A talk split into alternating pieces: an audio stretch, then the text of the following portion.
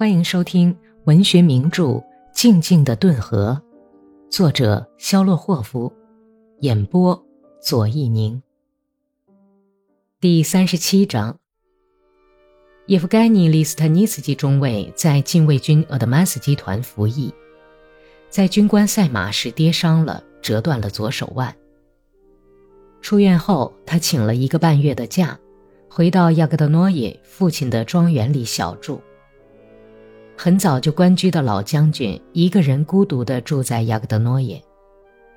在上世纪八十年代，将军的夫人就在华沙郊外遇刺身亡。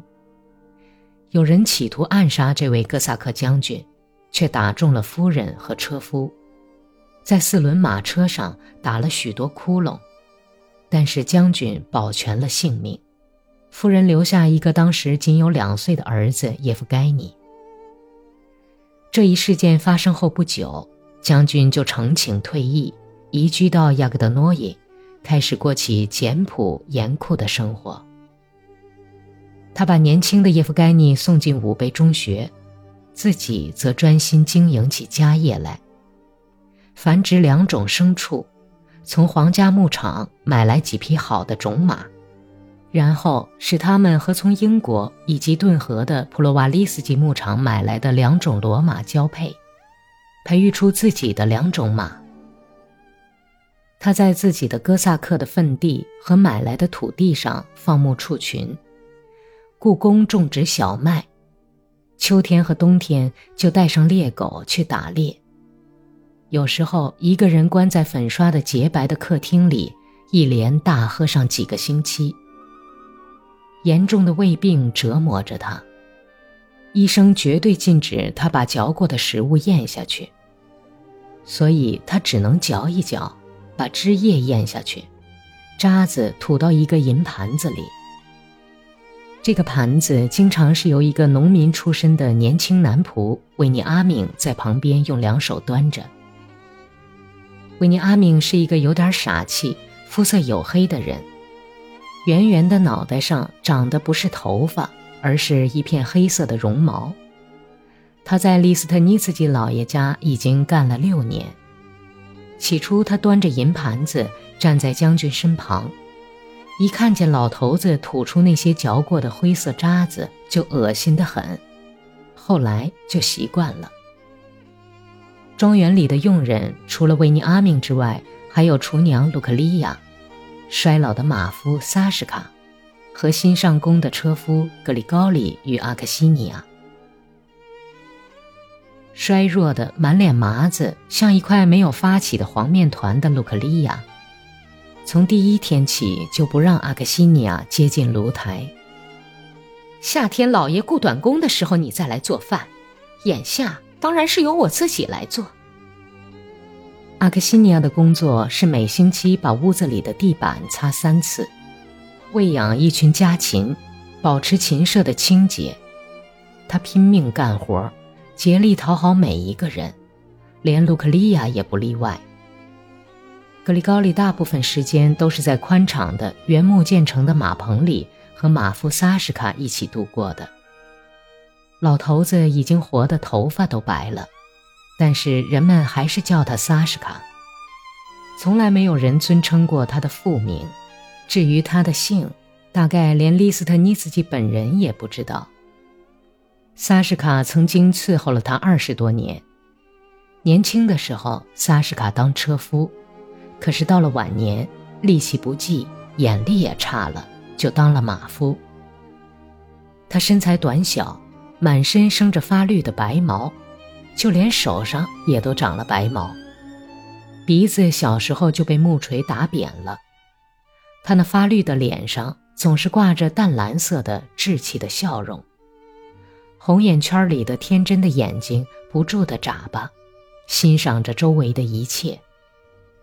引人发笑的扁鼻子和一道直灌下去的疤痕，弄得很难看的下嘴唇，把他那天使般美好的面容全毁了。萨什卡是波古恰尔地方出生的俄罗斯人。还是在他当兵的时候，有一回喝醉了，他抓起半瓶王水当做普通的沃特嘎喝。像火一样的药水使他的下嘴唇和下巴融化到了一起。药水流过的地方，就留下了一斜道不长胡子的粉红色的可笑伤痕，好像是一只神秘的小野兽把萨什卡的大胡子给舔了一下似的。萨什卡嗜酒成瘾，经常喝。每逢这种时候，他总是在庄园的院子里晃来晃去，好像主人似的，在老爷的卧室窗前站住。手指头在自己那可笑滑稽的鼻子前头巧妙地比划着。米古拉雷克塞奇，哦，米古拉里克塞奇，你听见了吗？他大声的、严厉的叫道。如果老爷这时候正在卧室里，就会走到窗前来。又喝醉了，你这个没用的东西！老爷会从窗户里大声斥骂。萨什卡往上提提快要掉下去的裤子，挤挤眼睛，狡猾的微笑着，笑容斜着穿过他的整个脸盘，从眯着的左眼睛一直到从右嘴角直灌下去的粉红色疤痕。这微笑是横着的，然而却是令人愉快的微笑。米古拉里克塞奇，大人，我知道你的底细。于是萨什卡跳着，伸起又细又脏的手指头，威吓着说：“好了，去睡觉吧。”主人站在窗户里，用五个烟熏黄了的手指头拧着下垂的胡子，和解地笑着说。萨什卡眨着眼睛，用舌头舔顺着粉红伤疤淌下的鼻涕，一字一板地说道。尼古拉伊克塞奇，你别喝酒了，不然的话，咱们俩可都要完蛋了。咱们会把所有的财产全都喝光的。去，拿这个去醒醒酒吧。老爷从窗户里扔出一个二十格比的硬币，萨什卡在半空接住，藏到帽子的衬布里。好，再见吧，将军。他向外走着，叹息着。马印了吗？老爷还没开口，就先笑着问道：“哦，可恶的东西，这个狗崽子！”萨什卡涨红了脸，用破锣似的嗓子大喊大叫起来，气得直抖。萨什卡什么时候会忘记印马啊？就是我快要死的时候，也要爬着去弄桶井水来印马。可是他竟然这么想，哦！萨什卡觉得受了侮辱，受了不应有的委屈，他骂着娘，举起拳头威吓着走开了。他怎么胡闹都能得到宽恕，酗酒，跟地主称兄道弟。萨什卡之所以能受到宽容，就在于他是一个很难得的马夫。不论冬天和夏天，他总是睡在马棚里，睡在空马架子里。没有人能比他管马管得更好了。他既是马夫，又是兽医。每年春天野花盛开的五月时节，他就去采集各种草药，在草原上。在干涸的山洞里和潮湿的山洞里挖掘药用的草根。马棚的墙上高挂着一捆捆不同叶状的干草，治烫伤的春草芽，治蛇咬的蛇眼药，治腿伤的黑叶草，长在树林里柳树根旁边的一种很不显眼的白草，可以治内伤，还有许多不知名的可以医治马匹的各种疾病。和时令病的草药。马棚里和马架子里，凡是萨什卡冬天或夏天住的地方，都飘着蛛丝似的腻嗓子的淡淡的香气。木板床上铺着马衣，下面垫的是已经压得像石头一样坚硬的干草，上面放着萨什卡散发着汗臭味的老羊皮袄。除了老羊皮袄。和一件熟皮短袄以外，萨什卡别无他物。基宏是个厚嘴唇、身体健壮、有点傻气的哥萨克。他和卢克利亚同居，却时常暗中毫无理由地嫉妒他对萨什卡的态度。每个月总有一回，他抓住萨什卡的油污衬衫扣子，把他拉到偏僻地方去恳求说：“老爷子，请你别再缠我老婆了。”这怎么说呢？萨什卡意味深长地眨着眼睛说道：“请你不要再跟他胡缠了，老爷子。”哦，老弟，我就喜欢麻子，你不必请我喝酒，只要给我领个马脸的娘们来就行。麻子越多，他就越爱咱们穷哥们儿。老爷子，像你这把年纪还胡搞，可太不要脸了，简直是造孽！哎呀，亏你还是个大夫呢，又会治马，又会念圣谕。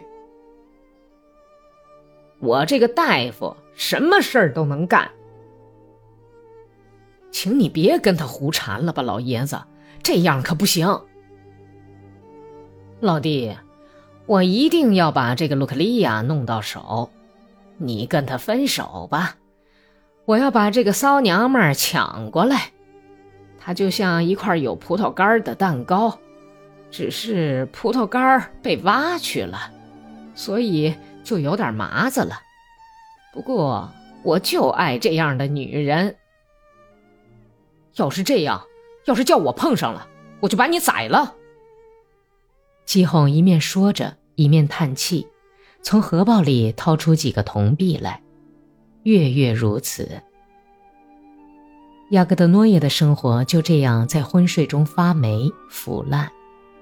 这座偏僻的庄园坐落在一条干涸的河谷中，离大道很远。从秋天起就跟车站和村庄隔绝了。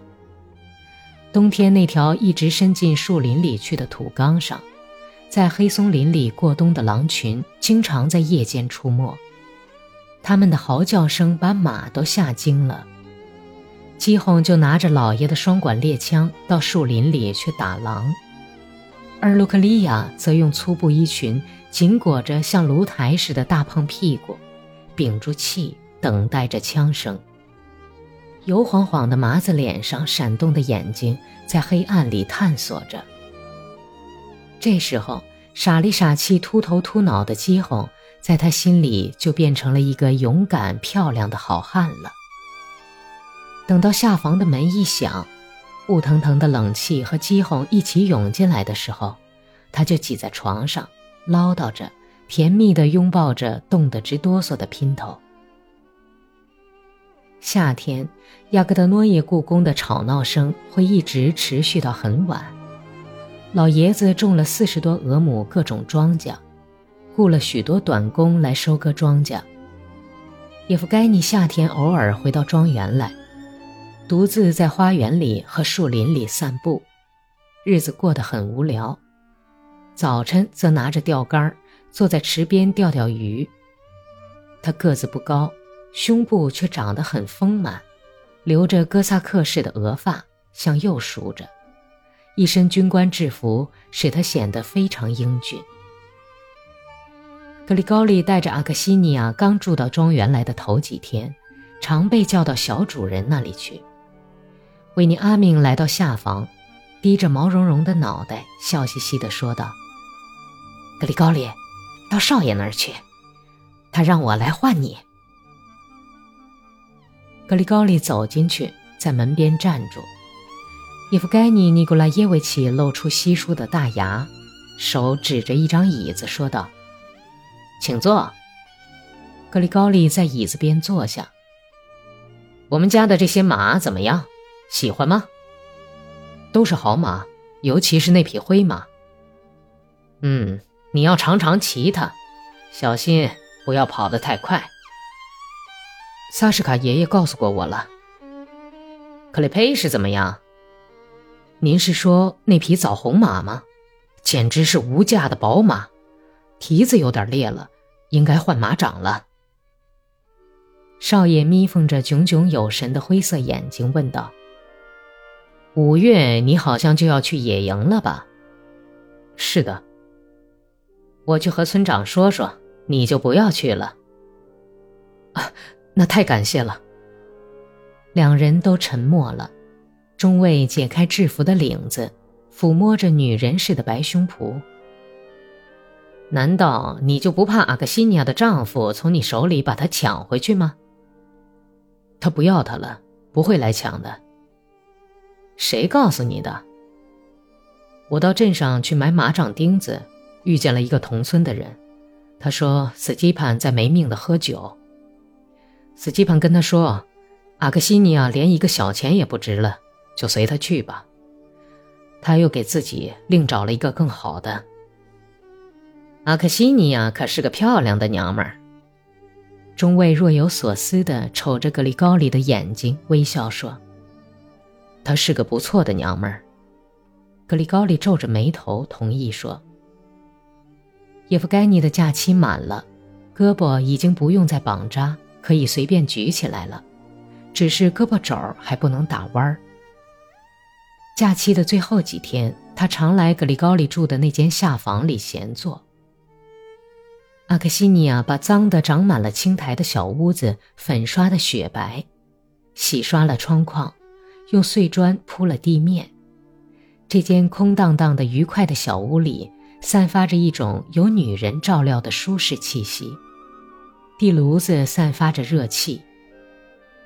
中尉披着一件罗曼诺夫式的蓝呢子皮袄来到下房，单挑格里高里忙着照管马匹的时候来。